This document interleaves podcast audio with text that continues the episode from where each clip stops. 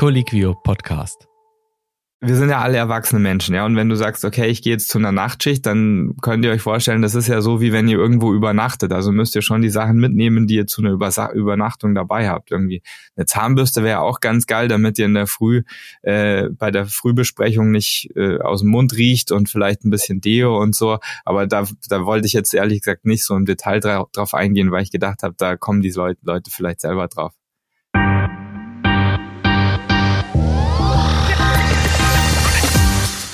Herzlich willkommen und hallo zu einer neuen Folge der ärztlichen Redepflicht. Mein Name ist Jan, ich bin Mitarbeiter bei Colliquio, Deutschlands größter Austauschplattform für Ärztinnen und Ärzte und mir wie immer zugeschaltet äh, der Arzt meines Vertrauens und Lieblingsco-Host Dr. Don Felix Rizek. Hi Don Felix, wie geht's dir?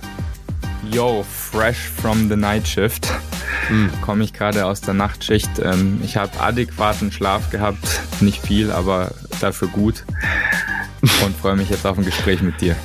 Ja, es ist der Wahnsinn, wenn du sagst, frisch aus der Nachtschicht, weil es ist mittlerweile so viel Transparenz, können wir zeigen. Äh, halb elf Uhr morgens.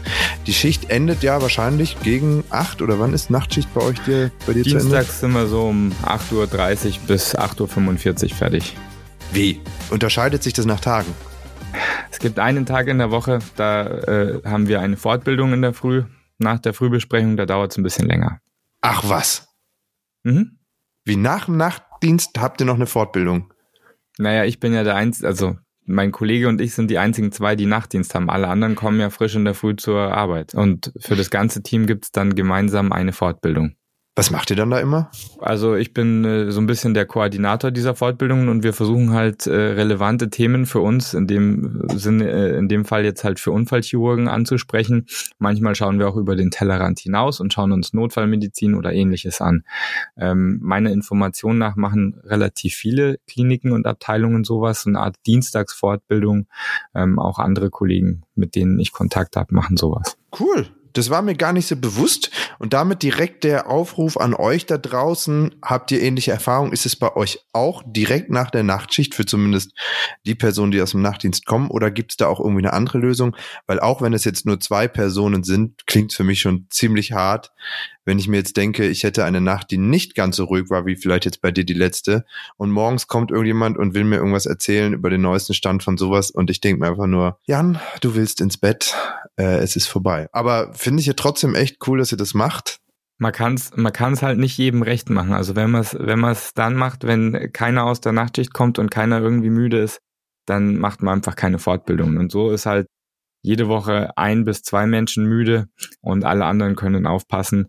Und die, die müde sind, wenn die ein interessantes Thema äh, entdeckt haben, dann können die das immer nachlesen, weil wir natürlich auch die Informationen hochladen. Jetzt muss ich mich mal wieder als Laie outen. Ihr als Ärztinnen und Ärzte braucht ja CME-Fortbildung, also zertifizierte Fortbildungen. Ähm, aber das, was ihr dann Dienstagmorgens macht, wird wahrscheinlich nicht unter dieses Fenster fallen, weil wenn ich mich richtig erinnere, braucht es für einen CME-Punkt auch eine gewisse Minuten- beziehungsweise Stundenanzahl plus irgendwie vorher die Freigabe durch, ich weiß gar nicht mehr, wie die Zertifizierungsstelle heißt. Doch, es gibt CME-Punkte, ähm, die weil ich ja für diese Verantwort Veranstaltung verantwortlich bin, melde ich die immer bei unserer Landesärztekammer an und dann kriegt einfach jeder einen Punkt, der da anwesend ist. Bam. Heute wollten wir tatsächlich ja über was ganz anderes sprechen, aber auch ausgehend von deinem Nachtdienst. Es ist einer von mittlerweile Tausenden, die du absolviert hast und äh, einer von noch viel mehr Tausenden Diensten, die du in der Summe sicherlich schon erbracht hast. Und die Frage, die wir aber heute beantworten wollen und ähm, auch werden, ist, wie war es überhaupt mit deinen ersten Diensten? Wie hast du als Arzt angefangen? Erinnerst du dich noch als äh, an deinen allerersten Einsatz, an deine allererste Schicht als Arzt? Ja, tue ich. Wobei es gibt tatsächlich im, im Laufe des Arzt- und Ärztinnen-Daseins mehrere erste Schichten sozusagen. Also es gibt, glaube ich, das erste Mal, dass man per se mal einen Dienst hat. Also ein Dienst ist üblicherweise entweder ein Wochenenddienst oder ein, eine Nachtschicht. Also wenn man sozusagen mit reduziertem Personal in der Klinik tätig ist und deutlich mehr Verantwortung hat. Ähm, es gibt aber auch zum Beispiel die erste Nachtschicht auf einer Intensivstation, die sich nochmal ein bisschen anders gestaltet. Es gibt für manche die erste Nachtschicht ähm, als, als Notarzt. Und ähm, es gibt die erste Nachtschicht als, als Hintergrundarzt oder als Facharzt. Die sind alle so ein bisschen unterschiedlich. Äh, aber ich kann mich tatsächlich an alle erinnern. Also mein, mein allererster Dienst überhaupt ist tatsächlich schon viele, viele Jahre her mittlerweile. Ähm, der war in einem äh, gemischten Haus, also da gab es internistische und chirurgische Patienten und man war so ein bisschen für beide verantwortlich und äh, ich glaube, wie die meisten Kollegen in der Situation habe ich mir davor viele Gedanken gemacht, viele Sorgen gemacht und ähm, auch der ging gut rum und auch da haben alle Patienten überlebt. Wenn du schon ansprichst, was waren denn die Gedanken und Sorgen, die du hattest? Naja, äh, man ist ja irgendwie, man ist nicht ganz letzte Instanz, aber man muss natürlich an mehr Sachen denken, wenn man im Nachtdienst ist. Also man macht sich dann Sorgen, was mache ich jetzt, wenn irgendwie ein medizinischer Notfall passiert? Untertags sagt man halt einfach, ja gut, dann rufe ich halt einfach einen erfahrenen Kollegen dazu äh, oder eine Oberärztin oder einen Chef oder irgendwen, der einem halt helfen kann und einfach die Sache übernehmen kann. Und das ist nachts halt nicht immer so möglich. Das ist so schon eine der Hauptsorgen, die man hat. Aber dein erster Dienst, hast du ja gesagt, war kein Nachtdienst. Ähm, äh, mein erster Dienst war schon ein Nachtdienst, doch. Ach was. Ich glaube, in, ich glaube, in der Klinik waren das 20, äh, 24 Stunden Dienste, wenn ich mich richtig erinnere. Ähm, und äh, aber sozusagen der der harte Teil des Lebens fängt halt nachts an, wenn die Kollegen weggehen. Aber du hattest ja zuvor schon in der Klinik gearbeitet oder war das auch wirklich erster Tag in einem neuen Krankenhaus, erster Dienst? Nee, nee. Also meine Erfahrung ist die, ich habe jetzt an vier unterschiedlichen Krankenhäusern festgearbeitet. Äh, ich, ich wüsste kein Krankenhaus, das einen direkt am ersten Tag seiner Existenz in einem Krankenhaus zu einem Dienst einteilt. Da fehlt einem äh, abgesehen von medizinischer Information fehlt einem ja einfach äh, Information oder, oder Know-how bezüglich der Struktur des Krankenhauses. Also ja. du, du kennst ja keinen, du weißt nicht, wie die Abläufe sind, weißt vielleicht am ersten Tag nicht, wie das EDV-System funktioniert. Also üblicherweise hat man mindestens mal, das ist je nach Abteilung und Krankenhaus unterschiedlich, mehrere Wochen oder sogar Monate Vogelfreiheit, bevor man in die ersten Dienste eingeteilt wird. Also lass uns da später nochmal drauf kommen, wie dann vielleicht auch der erste Dienst in einem neuen Krankenhaus war, weil du hast ja gesagt, du hast jetzt in vier unterschiedlichen Krankenhäusern gearbeitet, aber lass uns nochmal wirklich an deine erste Schicht kommen. Erinnerst du dich denn auch noch an den ersten Patienten oder die erste Patientin? Ist das was, was dir in Erinnerung geblieben ist? Also in dem Krankenhaus, in dem ich damals gearbeitet habe, ähm, da, da gab es keine Notaufnahme. Das heißt, man hatte keine Anbindung an die Notfallversorgung. Äh, somit kamen da auch nicht die ganze Nacht durch irgendwelche Patienten hin, sondern da ging es primär, ich nenne es jetzt mal ums Patienten verwalten und am Leben halten. Also mhm. die Patienten, die zu dem Zeitpunkt im Krankenhaus waren, äh, mit ihren Verletzungen und oder äh, Erkrankungen, die sie halt hatten oder mit den äh, mit der Situation, dass sie gerade frisch operiert worden sind, ähm, die muss musste man betreuen, da musste man auf Komplikationen eingehen und ich hatte tatsächlich in, äh, an meinem ersten Tag oder in meinem ersten Nachtdienst äh, eine relativ schwerwiegende Komplikation bei einem Patienten und ähm, habe da eben von meinen Ressourcen auch Gebrauch gemacht, weil ich glaube, in der Situation, da war ich, glaube ich, ich glaube, ich war so zwölf, zwölf Wochen lang Arzt zu dem Zeitpunkt, äh, war ich selbst, selbst ein bisschen überfordert und hätte das, glaube ich, nicht alleine managen können. Aber was heißt denn von deinen Ressourcen gebraucht gemacht in dem konkreten Beispiel? Ja, das äh, wäre jetzt, das wäre jetzt sozusagen schon einer unserer ersten Tipps. Also ähm, prinzipiell wollen wir natürlich über meine Erfahrungen als als diensthabender Arzt sozusagen sprechen, aber wir wollen auch dass, ähm, dass die jungen Kollegen aus meinen Erfahrungen lernen können. Und das heißt, das erste ist natürlich, wenn man, wenn man so einen Dienst antritt, sollte man halt schauen, was sind denn überhaupt die Ressourcen, die mir äh, in meiner Abteilung und meinem Krankenhaus zur Verfügung stehen.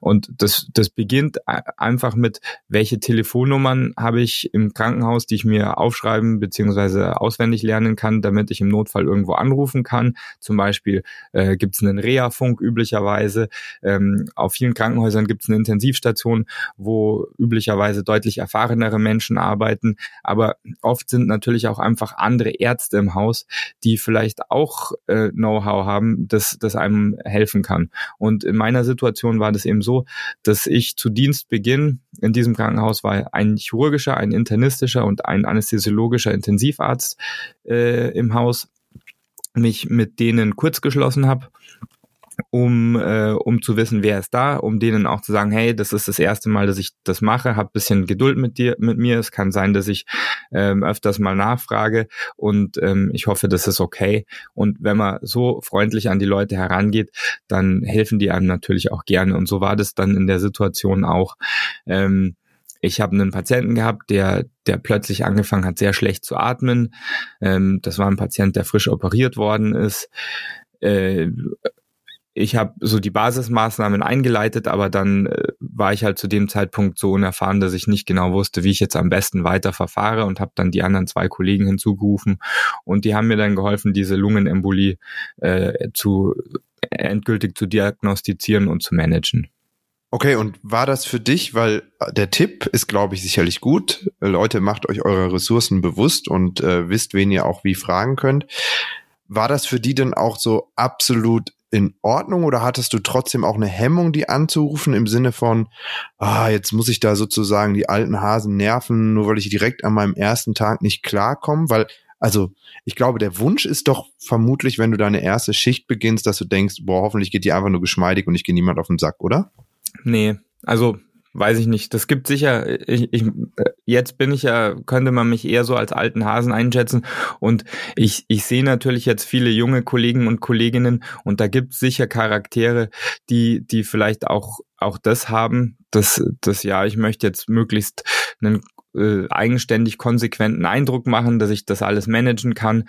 Ähm, wenn man ganz ehrlich ist, sind mir die Kollegen lieber, die am Anfang eher ein bisschen zu viel fragen, als die, zu wenig fragen. Weil ähm, also man, ich glaube, man ist sich einig, dass, dass junge Kollegen äh, in ihren ersten paar Diensten einfach, die können die Erfahrung noch nicht haben. Und dann ist es mir lieber, dass ich mit jemandem zusammenarbeite, der seine mangelnde Erfahrung auch kenntlich macht und äh, mich dann einschaltet, als wenn es jemand ist, der irgendwelche Sachen macht ähm, ohne nachzufragen und dann äh, vielleicht mehr Komplikationen erzeugt und letztendlich dann auch uns wieder mehr Arbeit als notwendig ist. Hm.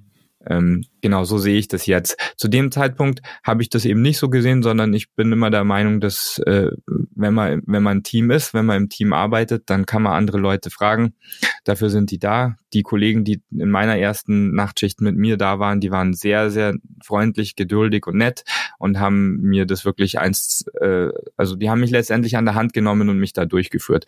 Und ich habe aus der Situation für mich selber gelernt, dass ich eigentlich immer zu meinen jungen Kollegen, ob die jetzt in meiner Fachrichtung sind oder in einer anderen Fachrichtung, äh, hingehe, wenn die, wenn die ihre ersten Dienste machen und, und sagt denen, hey, das ist vollkommen egal, was du für ein Problem hast, wenn das ein medizinisches Problem ist, ähm, und, und du weißt nicht weiter, ruf mich an, ich helfe dir. Ähm, und wenn ich nicht weiter weiß, dann finden wir jemanden, der dir helfen kann. Auch ein ganz wichtiger Tipp, wie ich finde, für die Person, die du, äh, wie du dich selbst eben bezeichnet hast, alte Hasen vielleicht sind in dem Spiel. Weil meine Frage wäre jetzt eben so gewesen an die ähm, Grünohr, Grünohrigen oder die Personen, die wirklich die, die erste Schicht auch haben. Da gibt's ja eben auch Leute, die sind nicht so wie du. Und wer dich kennt, weiß, du bist ja doch eine sehr selbstbewusste Person und ähm, glaube ich dir auch in Anführungszeichen eben nicht zu schade, Fragen zu stellen, wenn du Fragen hast. Aber es gibt ja durchaus Leute, die haben einfach vielleicht nicht so das ganz ausgeprägte Selbstbewusstsein, sind sich so ein bisschen unsicher und für die gibt es eben diese Hemmschwelle, dann doch nochmal nachzufragen, weil sie Sorge haben, eine dumme Frage zu stellen. Und da höre ich raus, ist einfach der Appell an die KollegInnen, die dann schon ein paar Jahre mehr auf dem Buckel haben, das gezielt zu adressieren und auch anzusprechen. Komm auf mich zu, stell die Fragen, wenn du sie hast. Ähm, nur so können wir den Patienten am besten helfen, richtig? Absolut. Also das ist ein Doppelappell. An die erfahrenen äh, Kolleginnen und Kollegen ist der Appell natürlich schon so, dass, dass man zur Verfügung steht, dass man ansprechbar ist.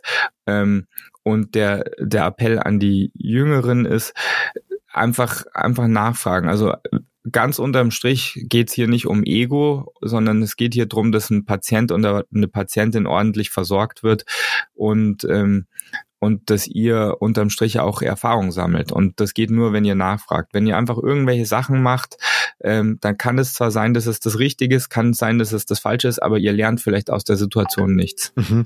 Jetzt hast du oder haben wir gerade über die Zusammenarbeit in der Ärzteschaft gesprochen. Aber gerade wenn du über Intensivstationen und so weiter sprichst und dort deinen ersten Dienst hast, ähm, besteht ja die Team Arbeit noch ähm, aus der Zusammenarbeit eben mit dem ganzen Pflegepersonal. Ähm, und das ist ja sicherlich könnte ich mir vorstellen, auch ein Punkt, der da mit reinzahlt, oder? Weil das eine ist sicherlich der direkte Austausch zwischen Ärztinnen und Ärzten, dort auch die Hemmschwelle niedrig zu halten, Fragen zu stellen. Aber war das für dich damals ein Thema, wie wirke ich vielleicht auch gegenüber dem Pflegepersonal? Weil natürlich sagen die, hey, am Ende musst du die Verantwortung übernehmen, du trägst sie, können sich eher mal rausnehmen und sagen, hey, ich bin in Anführungszeichen nur Pflegekraft, du musst jetzt die nächste ähm, Entscheidung treffen. War das für dich irgendwie jemals ein Thema? Wie trete ich denen gegenüber auf? Wie verhalte ich mich richtig, dass ich da als Autorität in Anführungszeichen oder zumindest auch als Kompetenz wahrgenommen werde? Jein. Also das, da muss man wirklich zwischen ähm, zwischen der Location, auf der man gerade tätig ist, ein bisschen unterscheiden. Also wenn man auf Normalstationen tätig ist, ist es ist es relativ wichtig meiner Meinung nach, dass man, wenn ein Notfall passiert, ähm, dass man da auftaucht und dass man, dass man direkt einen Plan hat. Also dass man ganz klare Anweisungen gibt, ähm, dass man den Eindruck erweckt, dass man die Situation unter Kontrolle hat.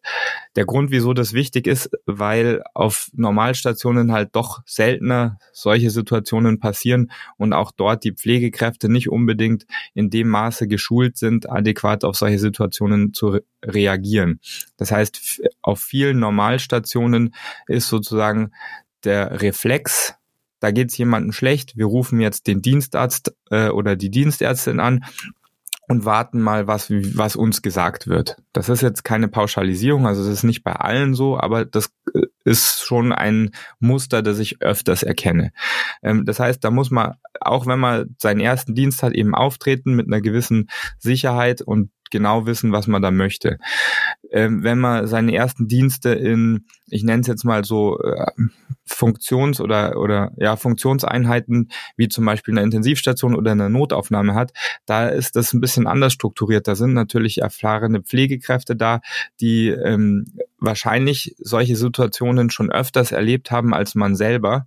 Und ähm, auf die man auch in der Situation gut hören kann. Also ich gebe euch mal ein Beispiel und dir auch, Jan.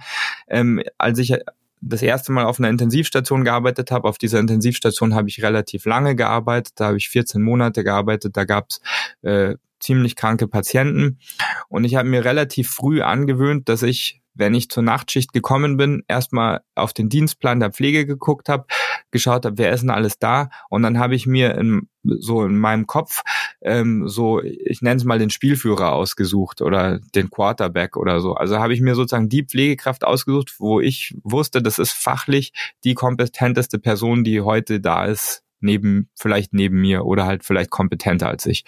Und wenn ich Notfälle hatte, habe ich automatisch immer nach dieser Person gerufen.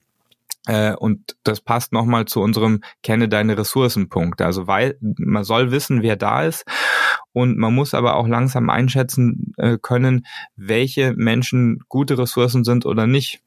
Weil es gibt natürlich auch Leute, die treten sehr selbstbewusst auf, sind aber fachlich weniger gut. Und es gibt Leute, die sind eher ruhig und sind fachlich gut diese Unterscheidung muss man halt langsam machen. Da kann man natürlich auch seine Kollegen mal fragen, hey, wenn du im Notfall wärst, welche von diesen Pflegekräften würdest du denn am ehesten an deiner Seite haben wollen? Äh, und damit kommt, fährt man eigentlich sehr gut, meiner Meinung nach. Finde ich total spannend, weil es eben deutlich macht, ähm, neben sozusagen der eigenen persönlichen Vorbereitung und der Ich-Perspektive, äh, hast du also auch immer sehr, sehr genau taktisch analysiert, was gibt's im Umfeld eben noch. Ähm, ist irgendwie so eine Überlegung, die ergibt total Sinn, wenn du das sagst. Ich bin mir aber nicht sicher, ob die jeder so machen würde. Ist natürlich auch immer ein gewisses Wagnis, weil wenn du natürlich dann eine Person so rausziehst, kann ich mir vorstellen, dass es in einem Teamgefüge natürlich auch irgendwas verursacht. Ne?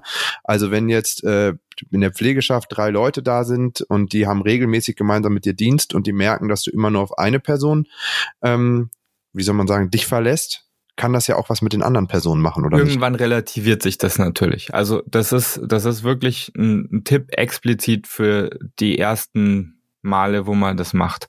Ähm, aber selbst, selbst später ist es schon so, die Pflegekräfte untereinander wissen natürlich auch, wer mehr und weniger Erfahrung hat. Und ähm, wie wir vielleicht schon mal an anderer Stelle, ich meine bei äh, in unserem ähm, Fehlermanagement ähm, Podcast besprochen haben, kann man nach nachkritischen Situationen immer eine Nachbesprechung machen und kann auf persönliche Befindlichkeiten auch nochmal eingehen. Aber in der Akutsituation mhm. ist es halt absolut wichtig, dass man jemanden hat, auf den man sich zu 100 Prozent verlassen kann.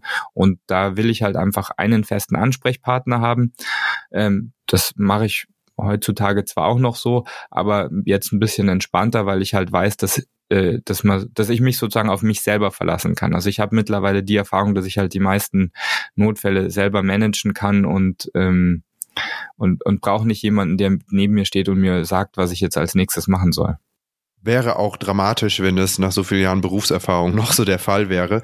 Wir reden jetzt aber natürlich von einem relativ perfekten Setting. Das heißt, du erkennst die Leute und die sind auch bereit, dir so zu helfen. Du äh, stellst die Fragen, du hast Leute, die dir auch diese Antworten gibt, äh, geben. Nichtsdestotrotz müssen wir sagen, wir schreiben uns ja selbst mal auf die Fahne, hier Real Talk zu betreiben, dass nicht immer alle Personen und Menschen in deinem Umfeld so ticken. Egos sind dann doch öfters mal ein Thema. Es gibt Ärztinnen und Ärzte, die sicherlich dann so ein bisschen den Oberlehrer raushängen lassen wollen. Genauso gibt es aber auch Pflegekräfte potenziell, die einfach viele Jahre Berufserfahrung mit sich bringen und dann doch auch mal geneigt sein können zu sagen, hey, diesen äh, Jungspund, der jetzt hier den weißen Kittel anhat, der soll mir mal gar nicht querkommen. Ich mit 20 Jahren Berufserfahrung auf der Intensivstation habe alles schon gesehen und weiß das besser.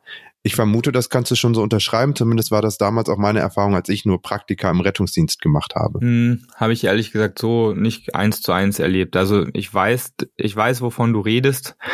Und ich habe es vielleicht so, so als Zuschauer mal erlebt, aber nie als, als Akteur. Und ähm, ich glaube, gerade Pflegekräfte auf Intensivstationen und, ähm, in, und Notaufnahmen, die halt äh, noch Zusatzqualifikationen erworben haben und, und schon Wert darauf legen, dass man ihre Erfahrung auch als solche anerkennt, die sind ja, die, die, hm, wie sage ich das jetzt am besten? Die merken ja, dass man ihre Erfahrung anerkennt. Also wenn ich sage, hey, ich, mhm. ich brauche jetzt bitte deine Hilfe, weil mir bewusst ist, dass du viel Erfahrung auf dem Gebiet hast, dann sagen die ja nicht, nee, mach das mal selber, sondern die, das ist ja eine Ehre letztendlich, wenn, wenn das einer zu dir sagt und sagt, hey, du kennst dich hier wahrscheinlich besser aus als ich, hilf mir doch mal bitte. Aber ich glaube, das ist vielleicht ein ganz guter Tipp in dem Kontext. Die Leute so einbinden, auf Augenhöhe begegnen und nicht irgendwie so, ich bin jetzt hier der Arzt, habe hier neu angefangen, aber ich bin immer noch Arzt und deswegen irgendwie was Besseres als du mit deinen zehn Jahren Berufserfahrung als Pflegekraft. Ist wahrscheinlich ein Selbstverständnis für dich, glaube ich aber nicht unbedingt. Das ist kein, das ist kein guter Tipp in diesem Kontext, sondern das ist immer ein guter Tipp. Komplett, richtig. Aber ich glaube, es ist leider nicht immer selbstverständlich. Ähm, wenn ihr solche Erfahrungen mit speziellen, spezifischen Egos gemacht habt, dann äh, teilt uns auch gerne diese mit. Die Kontaktdaten findet ihr wie immer in den Show Notes, genauso Beiträge zu Colliquio. Ihr könnt aber auch einfach eine WhatsApp an die angegebene Nummer schicken und uns mal mitteilen. Würde uns auf jeden Fall sehr interessieren. Jetzt waren wir bei den Ressourcen so personell und auch die Rufnummern, aber gab es noch andere Themen, um mal den Bogen weiter zu spannen? Äh, genau, also eigentlich, wenn man es ganz genau nimmt, ist die, die wichtigste Ressource, die man hat, beziehungsweise sozusagen die, ja, die Non-Plus-Ultra-Ressource, der Hintergrund. Und zwar ist es so, dass üblicherweise im Dienst das so gestaltet ist, da ist ein, ein Mensch, ein diensthabender Mensch im Vordergrund, der sitzt in der Klinik und der macht da seinen Dienst. Mhm. Das kann am Wochenende, am Feiertag oder in der Nacht sein. Aber ein äh, Oberarzt, Oberärztin, Facharzt, Fachärztin muss üblicherweise im Hintergrund sein. Also das sind Leute, die sind zu Hause oder ganz selten auch mal im, im Krankenhaus, in einem Schlafzimmer.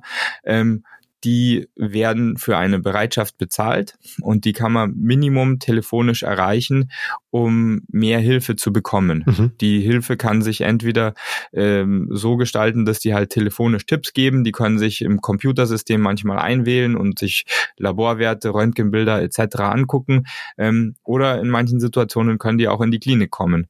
Und da ist es schon so, du hattest vorhin mal die Scheu angesprochen, da nachzufragen, das ist natürlich eine Sache, wir haben vorhin drüber geredet, ähm, ich, ich frage jemanden, der ein paar Jahre weiter in meiner Ausbildung ist, aber vielleicht im Krankenhaus ist, nach Hilfe, oder ich frage einen Menschen, der mit hoher Wahrscheinlichkeit ein direkter Vorgesetzter ist um Hilfe. Und bei letzterem ist die Scheu vielleicht etwas höher, äh, weil man A, Angst hat, dumm dazustehen, aber B, auch je nach ähm, Persönlichkeit dieses Vorgesetzten oder dieser Vorgesetzten ähm, kann das ja sein, dass da eine Kommunikation stattgefunden hat im Sinne von, boah, wenn du mich heute Nacht aufwächst, dann bin ich aber genervt. Also soll es ja geben. Mhm. Und da, da muss ich einfach sagen, äh, erstens wieder der, der Appell an die Menschen, die Hintergrund machen. Das ist natürlich eine schlechte Kommunikation, weil wenn irgendwas mit diesem Patienten oder der Patientin passiert, also wenn da was schief geht, dann ist man trotzdem mit in der Verantwortung drinnen. Das heißt, lieber man wird zwei oder dreimal zu viel angerufen, hat aber gut versorgte Patienten in der Klinik, als man wird gar nicht angerufen, kommt dann in der Früh in die Arbeit und dann wird man vielleicht vom Chef angemault ey, sag mal, wieso ist denn eigentlich dieser Patient jetzt gestern Nacht verreckt? Also im Ernstfall. Äh, oder wieso hast, wieso bist du nicht in die Klinik gefahren, um dich damit zu kümmern? Mhm. Also ich glaube, ich möchte, ich würde, ich mache im Moment keine Hintergrunddienste, aber wenn ich welche machen würde, würde ich großzügig in Entscheidungen äh, eingebunden sein wollen. So, das ist mein Appell an, an die Hintergründe. An die Vordergründe, also die Ärzte und Ärztinnen, die sich in der Klinik befinden, ähm, würde ich den Appell starten, ruft wirklich gerade so ganz am Anfang, wenn ihr euch unsicher seid, schon großzügig euren Hintergrund an. Das, da mache ich mich jetzt vielleicht bei letzteren unbeliebt, aber letztendlich kriegt man als Hintergrund Geld dafür, dass man das macht und ähm, das geht wirklich nichts drüber, den seinen Vordergründen die Sicherheit zu geben, dass sie das eben schnell lernen können und, und auf diese Erfahrung zurückgreifen können. So, ich glaube, jetzt sind wir ganz grob mit den Ressourcen durch. Ja, also ich meine, das weißt du besser als ich. Äh, ich kann da sozusagen nur nochmal nachfragen. Ich wollte äh, dann aber eigentlich auch überleiten, neben den Ressourcen, was gab es für dich sonst für Vorbereitungsmöglichkeiten oder Themen, Gedanken, die du gemacht hast, bevor du in deine erste Dienste reingegangen bist? Also wir, wir versuchen das ja so ein bisschen ähm, allgemein zu, zu fächern. Alle wissen mittlerweile, glaube ich, dass ich ja unfallchirurgisch immer tätig war oder halt intensivmedizinisch mal zwischendrin. Aber das Relevante ist, glaube ich, dass man sich vor seinen Diensten ähm, klar macht, was sind denn mögliche Notfälle und Zwischenfälle, mit denen ich mich in der Nacht befassen muss oder im Dienst. Mhm. Und was sind adäquate Antwortmuster auf diese möglichen Zwischenfälle? Da sollte man von Worst-Case-Szenarios ausgehen, also den, den üblichen, was in jedem Krankenhaus passieren kann. Was mache ich eigentlich, wenn plötzlich ein Patient reanimationspflichtig ist? Was mache ich, wenn ein Patient ähm, äh, nicht mehr adäquat atmet äh, oder eine Lungenembolie hat oder irgendwas. Ähm, das, das sind sozusagen die, die ganz schweren Sachen, die tatsächlich überall passieren können. Äh, und dann halt fachspezifische Sach Sachen. Also in meiner Situation wäre das jetzt zum Beispiel, was mache ich, wenn ein Patient aus seiner Wunde nachblutet? Oder was mache ich, wenn ein Patient wieder hinfällt, nachdem er schon mal hingefallen ist? In anderen Fachrichtungen ähm, muss man sich halt überlegen, was das sein kann. Was mache ich, wenn der Patient plötzlich mitten in der Nacht Fieber bekommt? Oder was mache ich, wenn der Patient nachts äh, durcheinander ist, in der Gegend rumrennt und äh, mit Kot auf andere Menschen wirft? Also das, das sind alles Situationen, die man vielleicht mal erleben kann und man muss sich halt überlegen, welche von diesen sind wahrscheinlich in meiner Fachrichtung, in der Klinik, in der ich tätig bin und was sind mögliche Antwortsituationen. Also ich habe es als Notarzt auch schon erlebt, dass äh, Kollegen in anderen Kliniken als also wirklich in, in Krankenhäusern, die ähm, waren der Meinung, dass die adäquate Antwort auf ihren Notfall ist, die 112 zu wählen und den Rettungsdienst und den Notarzt in die Klinik zu alarmieren. Das gibt's, das gab's. Ähm, das, das will ich jetzt nicht groß verurteilen. Ähm, aber auch das ist wohl, wohl eine Antwortmaßnahme. Naja, da wären wir aber wieder bei Ressourcen und lieber so, als mit der eigenen Überforderung versuchen, den, den eigenen Stolz zu bewahren und am Ende patientenschädigend unterwegs zu sein. Deswegen wollen wir das wirklich auch gar nicht weiter B beziehungsweise verurteilen. Du warst da sicherlich nicht äh, mit dabei und könntest das besser, aber darum soll es jetzt heute nicht gehen. Nichtsdestotrotz hatten wir hier auch schon eine Folge im Podcast zum Thema, Thema Fehlermanagement und Fehlerkultur. Wenn du jetzt an deine ersten Schichten denkst, gibt es irgendwie was, wo du sagst, hm, das war nicht so ganz rund in der Vorbereitung oder hier habe ich vielleicht sogar einen Fehler gemacht oder das könnte ich heute, wenn ich das nochmal durchleben müsste, besser machen. Wieder so als Tipp für andere Personen, die aus deinen Fehlern potenziell lernen können? Weißt du, ähm, ich glaube, also aus meinen ersten unterschiedlichen Diensten in der Klinik, sowohl in der äh, in den Notaufnahmen, in denen ich tätig war, auf den Intensivstationen, aber auch ganz normal in, in der Klinik, ähm, wüsste ich jetzt keine Situationen, wo ich wirklich sage, okay, da, da hätte was schiefgehen können oder da ist was schiefgegangen. Ähm, ich habe mich von Anfang an an die Regeln gehalten, die ich, die ich vorhin erwähnt habe. Ähm, früh Hilfe suchen, ähm, bevor, bevor man in die Situation kommt, seine, seine Hilfsmöglichkeiten identifizieren, Pflege und andere erfahrene Menschen mit einbinden. Ähm, aber in Retrospektive ist es so, wenn ich an meine ersten Notarztdienste denke, da ist es schon so, ähm, ich, ich hoffe, das geht allen so und ich glaube auch, das geht vielen so, wenn man, wenn man über sein Notarztleben mal hinweg denkt, äh, habe ich öfters mal so Einsätze, wo ich mir gedacht habe, hey, wenn ich diesen Einsatz an meinem allerersten Tag als Notarzt gehabt hätte oder an meinem zweiten Tag als Notarzt, ich glaube, das wäre einfach schief gegangen, weil man einfach die Erfahrung nicht haben kann. Und als Notarzt hat man eben nicht die Ressourcen äh, immer dabei, die man äh, in der Klinik hat. Also da hat man keinen Hintergrund, den man mal anrufen kann und um Hilfe fragen kann oder der noch schnell in die Klinik kommt. Da hat man im besten Falle gut ausgebildetes Rettungsdienstpersonal, aber halt auch nicht immer. Und ähm, da ist mir das, glaube ich, mehr aufgefallen als bei meinen klinischen Diensten. Also kann man zusammenfassend schon sagen, richtig gute Vorbereitung ist wichtig und essentiell, aber im Endeffekt gibt's auch immer noch so das kleine Quäntchen Glück, das man vielleicht auch braucht, oder? Weil ähm, ich glaube, es kann dann immer irgendwas Unvorhergesehenes passieren, wo du, wie du eingangs gesagt hast, einfach auch Erfahrung für brauchst und da kannst du dich vorbereiten, so gut du willst. Wenn die dir in dem Moment fehlt, ist es halt einfach Worst-Case-Szenario, auf das du dich vielleicht vorbereitet hast. Es kann aber immer was schiefgehen. Vielleicht ganz gut, um so ein bisschen den eigenen Druck auch rauszunehmen und etwas unbefangener in die ersten Schichten zu gehen, oder? Das, das finde ich echt gut, dass du das ansprichst. Ähm, ja, es kommt, es, es gehört immer ein bisschen Glück dazu, dass, dass man den Situationen gewachsen ist, weil letztendlich kann man sich immer irgendein Szenario vorstellen und leider gibt's halt auch weltweit immer mal wieder irgendein Szenario, ähm, dem irgendjemand nicht gewachsen ist, nicht weil er irgendwas falsch gemacht hat, sondern halt weil er noch nicht in der Position war, adäquat auf solche Situationen zu antworten. Ähm, aber das würde mich zum nächsten bringen. Also wir haben ja schon gesagt, gut vorbereitet sein ist, ist key. Ähm, ich ich unterrichte ja diese Notarztkurse und ich möchte da jetzt gar keine große Werbung für meinen Notarztkurs machen, aber, ähm, aber. da sind mir äh, über die Jahre sieht man natürlich ziemlich viele Kursteilnehmer und ich sehe es wirklich immer wieder, dass äh, Leute von Kliniken berichten, in denen sie arbeiten, die sagen, wir dürfen erst Dienste machen, Wochenenddienste, Nachtdienste, nachdem wir einen abgeschlossenen Notarztkurs haben.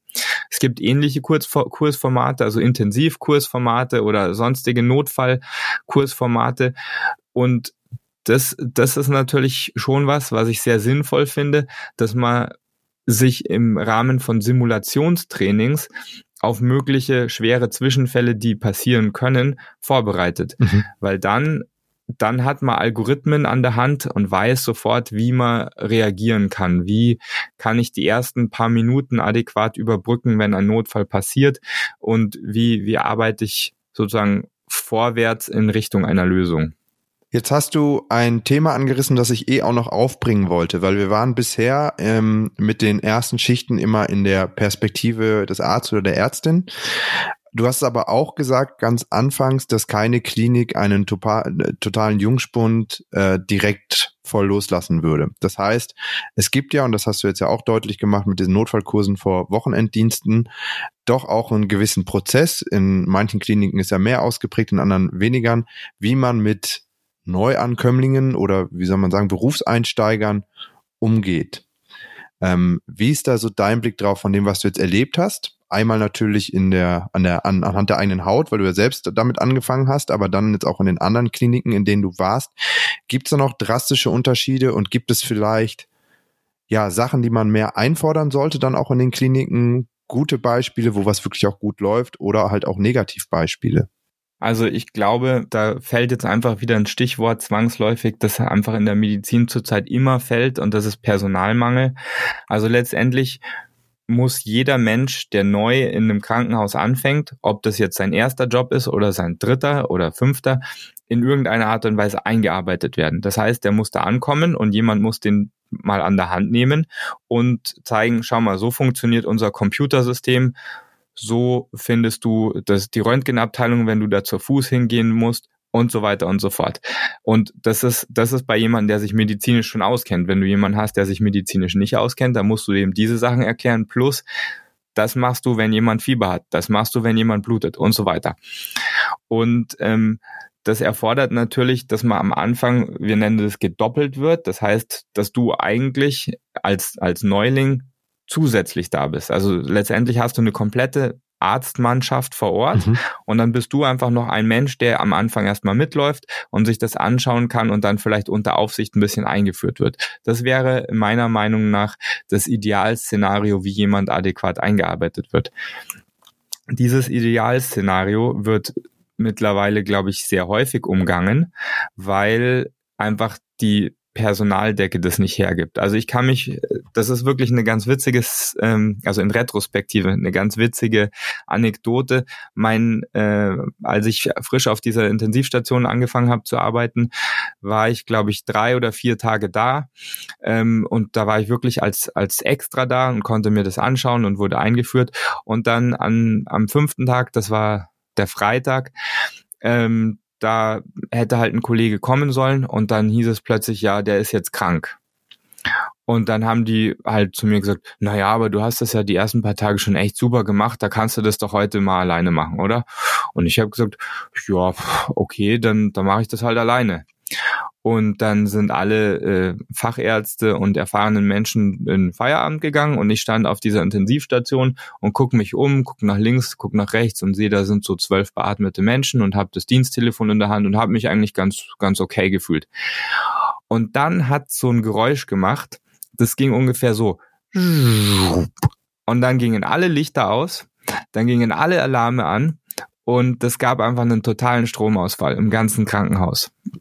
Und meine erste Reaktion war natürlich, ja, überhaupt kein Problem. Ich rufe meinen Hintergrund an, der wird schon wissen, was er macht. Mhm. Dann habe ich das Telefon hochgenommen und es ist mir aufgefallen, ja, Moment mal, das Telefon funktioniert ohne Strom, aber leider auch nicht. Und ähm, Ach du Scheiße. natürlich haben Krankenhäuser Notstromaggregate ja. und natürlich ist das angegangen. Ähm, und das ist, glaube ich, 40 oder 50 Sekunden danach eingesprungen. Aber wenn man ganz ehrlich ist, war das, war das, glaube ich, so mit die längsten 40 Sekunden meines Lebens. Und ähm, ich glaube, äh, also ich, ich glaube, meine Unterhose ist sauber geblieben, aber es war schon so, ein, so eine Randerfahrung, weil, weil man einfach Weißt du, du hast da zwölf beatmete ja. Patienten und wenn plötzlich das ganze Strom ausgeht, du, du denkst ja nicht klar, du denkst dann nicht, ja, okay, die, die Beatmungsgeräte haben Notstromaggregate, sondern du denkst dir, wie beatme ich jetzt zwölf Patienten? So, lange Rede, kurzer Sinn. Ich hatte wirklich mega Panik in der Situation ähm, und in Retrospektive ähm, hätte man mich wahrscheinlich auf diese Situation auch nicht besser vorbereiten können, aber man sieht, also ich war wahrscheinlich schon etwas zu früh einfach in diese Situation mhm. reingeworfen. Ähm, und äh, das habe ich anderswo immer mal wieder erlebt, dass, dass halt einfach Abteilungen nicht so gut aufgestellt sind, dass sie ihre Leute ausreichend einführen können. Das ist jetzt der Real Talk Aspekt. Boah, aber da, also komme ich ja schon ins Schwitzen nur vom Zuhören. Ähm, also ich glaube, das ist was, was man nicht unbedingt erleben möchte. Man weiß, es gibt diese Notstromaggregate, ähm, aber es gibt sicherlich ja entspanntere Situationen, um Notstromaggregat in ähm, Arbeiten zu sehen, als wenn man zwölf beatmete Patienten um sich weiß. Heieiei. Ähm, Jetzt wollte ich aber da auch den, die Überleitung schaffen. Du hast äh, ja gesagt, du bist mittlerweile im vierten Krankenhaus tätig. Ähm, vielleicht da mal den Bogen zu spannen. Auch an Personen, die ihren Einstieg schon hinter sich gebracht haben, aber denen vielleicht auch ein Wechsel bevorsteht. Gibt es da Themen, wie du dich dort dann vorbereitet hast auf deine ersten Schichten? Weil ich meine, ähm, gerade dann wahrscheinlich beim letzten Wechsel warst du medizinisch ja doch auch sehr erfahren, auch in der Behandlung, hast einiges miterlebt, hattest schon den Stromausfall, das haben wir ja gehört. Ähm, nichtsdestotrotz wird man ja auch dort wieder in kaltes Wasser geschmissen, was so das Ganze drumherum angeht. Kannst du da Tipps mitteilen oder auch Erlebnisberichte einfach, wie es für dich war, erster Tag in einem neuen Arbeitskontext?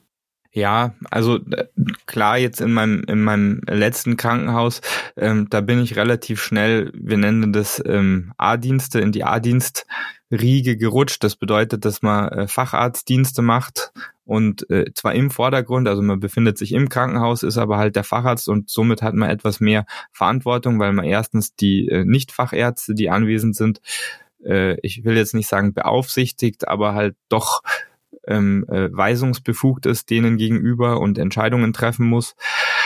Ähm, und, und dadurch äh, war die Verantwortung halt schon ein bisschen größer als am Anfang. Wenn man jetzt frisch in einem neuen Krankenhaus ist, dann ist es natürlich schon so, dass man medizinisch denkt, okay, medizinisch kenne ich mich ja jetzt schon mittlerweile ganz gut aus, aber so Struktursachen wie, wo rufe ich ihn jetzt an, wenn ich notfallmäßig ein CT haben will oder so, da kennt man sich halt noch nicht so gut aus und da, aber da, da greifen wirklich die alten Tipps und Algorithmen, die ich erwähnt habe. Man fragt einfach die Pflegekräfte, die erfahren sind, sind. Man, ähm, man kann auch manchmal die, die Nicht-Facharztkollegen fragen, wenn die schon länger da sind, weil strukturelle Abläufe kennen die natürlich in ihrem Krankenhaus. Ähm, und so funktioniert das eigentlich ganz gut. Ähm, ein anderes gutes Beispiel war, als ich auf der Covid-Intensivstation angefangen habe zu arbeiten, da war ich ja letztendlich auch äh, neu in einer Fachabteilung, die mir fremd ist. Also ich war in einer internistischen Not, äh, Intensivstation äh, und zudem habe ich äh, in dieser Abteilung noch nie gearbeitet. Auch da ist es so, man sollte äh, relativ schnell den Leuten zeigen, dass man fachlich kompetent ist, ähm, aber auch äh, teamfähig ist, also mhm. dass man auf, auf Einwände aus dem Team, aus der Pflege äh, hören kann und möchte. Und wenn, wenn man das den Leuten früh genug so kommuniziert, dann funktioniert das, glaube ich, gut. Und wenn du äh, zu deiner ersten Schicht gehst oder überhaupt zu den Schichten heutzutage, ähm, dann wirst du ja sicherlich irgendwie eine Tasche oder einen Rucksack mitbringen, gerade bei so 24-Stunden-Schichten. Was sind denn so drei bis fünf Utensilien, die du auf jeden Fall jedem empfehlen würdest, dabei zu haben? Äh, fachrichtungsabhängig. Also ähm, ich habe tatsächlich, obwohl ich Unfallchirurg bin, immer ein Stethoskop dabei, wenn ich einen Dienst habe, weil gerade bei, bei schweren Notfällen ist es halt ein, ein Tool, das man braucht, ähm, um zu hören, ob jemand adäquat atmet äh, oder nicht. Ähm, was habe ich noch immer dabei? Also ich, ich finde tatsächlich mittlerweile ist einfach ein funktionierendes Smartphone äh, das Nonplusultra, das musst du dabei haben. Und meine persönliche Meinung ist, dass äh, alle Telefonlisten, die man, die man jemals sich anlegt, wenn man in irgendeiner Klinik arbeitet, die sollte man einfach direkt auf seinem Handy anlegen. Ähm, da hat man äh, viele, viele Jahre was davon. Also ich weiß, dass viele Leute mit so kleinen schwarzen Büchlein rumlaufen. Ich finde, Telefonlisten gehören ins Handy reingespeichert. Dann ähm, gehen die nicht verloren. Man findet immer alles, was man braucht. Das sind so die Haupttools meiner Meinung nach. Wie ist es denn mit äh, irgendwie Zwischensnacks oder so? Das wäre jetzt, glaube ich, mein Ding, gerade vor der ersten Nachtschicht. Also ein, ein Energy Drink und ein Schokoriegel. Also das, äh, das ist natürlich was, wo, worüber ich gerne nochmal anderweitig äh, ausführlich reden will, nämlich wie geht man mit dem Schichtdienst um. Ähm, Kurzvariante, man sollte wahrscheinlich darauf achten, gesunde Snacks dabei zu haben. Ungesunde Snacks liegen genügend im Krankenhaus rum, die man immer finden kann. Ob das die richtige Maßnahme ist, die dann in sein Gesicht reinzusch äh, reinzuschieben oder nicht, äh, lasse ich mal dahingestellt.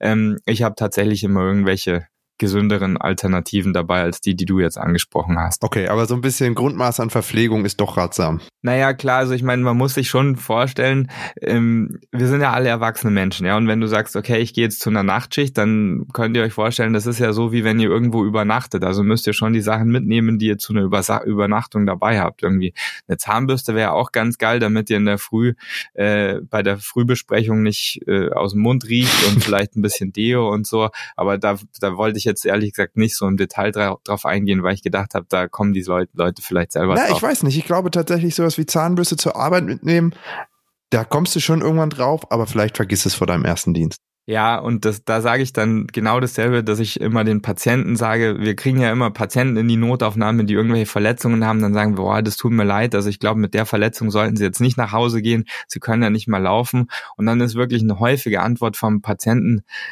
ja, aber ich habe ja überhaupt nichts dabei, um jetzt hier zu übernachten. Und da, da antworten wir halt immer, naja, wir sind halt ein Krankenhaus, wir haben ja im Notfall alles da. Also im Notfall gibt's, glaube ich, auch Zahnbürsten ähm, oder mal ein Handtuch, das man sich im Krankenhaus ausleihen könnte, wenn man das wirklich braucht. Das heißt, keine Ausrede für Mundgullis auch bei Erstschichtlern. Das ist korrekt. Schönes, schönes Fachwort, habe ich tatsächlich bisher noch nicht gehört. ja, medizinisch bestimmt komplett korrekt und äh, abgesichert. Ich weiß nicht, wie der lateinische Begriff wäre. Don Felix, du hast schon gesagt, den Umgang mit Schichtdienst, den wollen wir nochmal in einer anderen Folge aufnehmen. Ähm, das heißt, was ich so raushöre, sind verschiedene Tipps. Vielleicht möchtest du die nochmal zusammenfassen oder was hinzufügen, was wir sonst vergessen haben. Denn ansonsten bin ich am Ende mit meinem Latein, das sowieso schon viel früher, aber am Ende mit meinen Fragen. Deswegen nochmal die finale Zusammenfassung. Das solltet ihr beachten, wenn ihr in die ersten Schichten als Arzt oder Ärztin geht. Jetzt sponsert bei Don Felix lest euch einfach mal die ähm, 15 CRM-Leitsätze vor, also äh, Crew Resource Management oder Critical Resource Management, denn viele davon passen auch auf die Nachtschicht. Das heißt, also kennt eure Ressourcen, wisst, wisst, wen ihr anrufen könnt, wisst, wie ihr die anrufen könnt, wisst, wie ihr mit anderen Leuten kommunizieren könnt und wie andere Leute mit euch kommunizieren können und äh, tut das denen auch kund.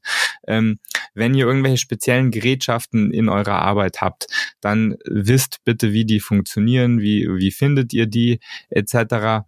Ähm, das, das ist auch noch ziemlich kritisch. Ähm, wisst, welche anderen Kollegen mit euch arbeiten und nehmt vor, vor Dienstbeginn mal Kontakt mit denen auf. Ähm, schließt in diese Kollegen bitte auch die Pflegekräfte, mit denen ihr arbeitet, mit ein. Auch die sind wertvolle, wertvolle Ressourcen, mit denen ihr, ähm, die euch durch, durch viele Probleme durchhelfen können. Ähm, Im Vorlauf überlegt euch mal, was es für mögliche Probleme geben kann, was sind die Worst-Case-Szenarien und wie man auf diese äh, Szenarien adäquat antworten könnt.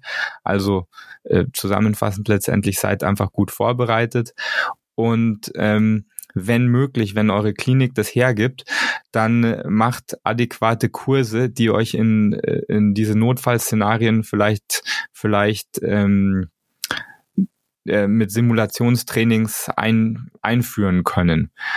Und zu allerletzt ein äh, Stichwort, das ich eigentlich immer sage, sleep when you can. Also auch im ersten Nachtschicht, in der ersten Schacht, Nachtschicht ist man oft so voll Adrenalin, da kann man vielleicht nicht schlafen oder vielleicht erlaubt es die Arbeit nicht so ganz, aber probiert euch mal irgendwo hinzusetzen, macht kurz die Augen zu, ruht euch kurz auf, aus, das gibt euch einfach genügend Energie, um danach wieder effektiv eure Arbeit weiterzumachen. Aber das war ja ein schönes Schlusswort. Sleep When You Can hat auch dafür gesorgt, dass du uns jetzt mittlerweile um Viertel nach elf am Morgen nach deiner Nachtschicht trotzdem mit diesen Lebensweisheiten und Tipps beglücken konntest. Don Felix, vielen herzlichen Dank für diesen Einblick in deine ersten Schichtdienste. Nochmal der Appell an euch, die da draußen zuhören, wenn ihr Anregungen, Anmerkungen habt, schreibt es uns, schaut auf kollegium.de vorbei. Auch dort sind solche Themen immer wieder diskutiert und behandelt in den Foren. Ja, und damit sind wir am Ende. Äh, über Schichtdienste werden wir dann auch nochmal reden. Don Felix, herzlichen Dank und jetzt eine grusame und ruhige Nacht mit vielen schönen Träumen. Danke, Jan. Always a pleasure. Tschüss.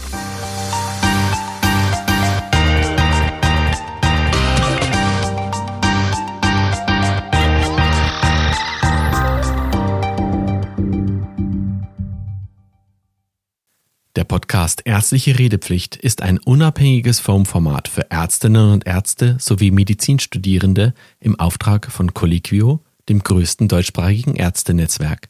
Die Inhalte sind frei von Interessenskonflikten.